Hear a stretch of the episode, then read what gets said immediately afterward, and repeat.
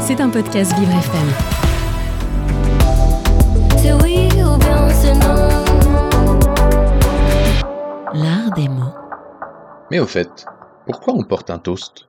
Ami Thomas, ami Thomas, lève ton verre. Bon, je vais pas les faire toutes parce qu'il existe des dizaines de manières de porter un toast. Alors comme d'habitude, moi je veux bien, mais pourquoi un toast? Pourquoi pas un ventilateur ou une armoire normande dans cela? En effet, de nos jours, quand on entend le mot toast, on pense généralement à une tranche de pain grillé avec ou sans beurre et qui serait sortie d'un beau grille-pain, un toaster en anglais. À ce que je sache, on n'a jamais vu personne lever une tranche de pain de mie grillé au moment de faire un discours lors de l'inauguration de quoi que ce soit.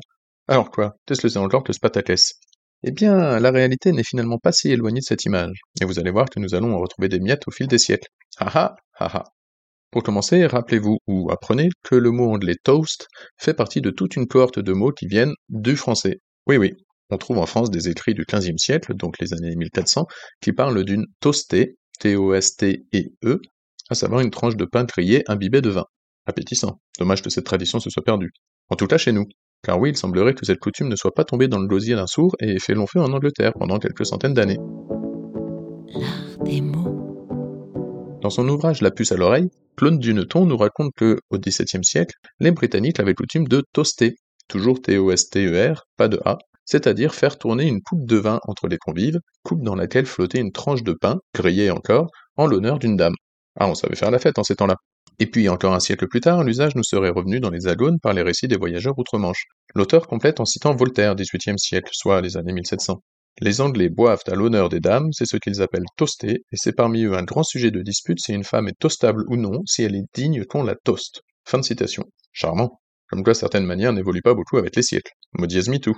Autre exemple, l'abbé multifonction Antoine François Prévost, romancier, historien, journaliste, etc., XVIIIe siècle également, écrit dans Le pour et contre Les Anglais ne choquent point le verre et ne boivent jamais en même temps. On propose une santé. Les jeunes du Bel Air ne manquent point d'avoir toujours avec une longue liste de noms qui contient ceux des plus célèbres beautés du pays. On les nomme toast. Fin de citation, et cette fois, le mot est orthographié avec un A.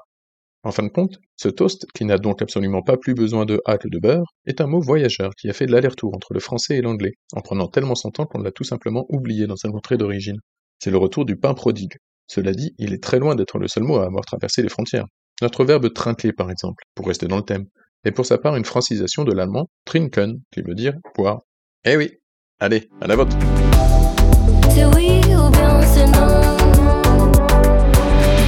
L'art des mots. C'était un podcast Vivre FM. Si vous avez apprécié ce programme, n'hésitez pas à vous abonner.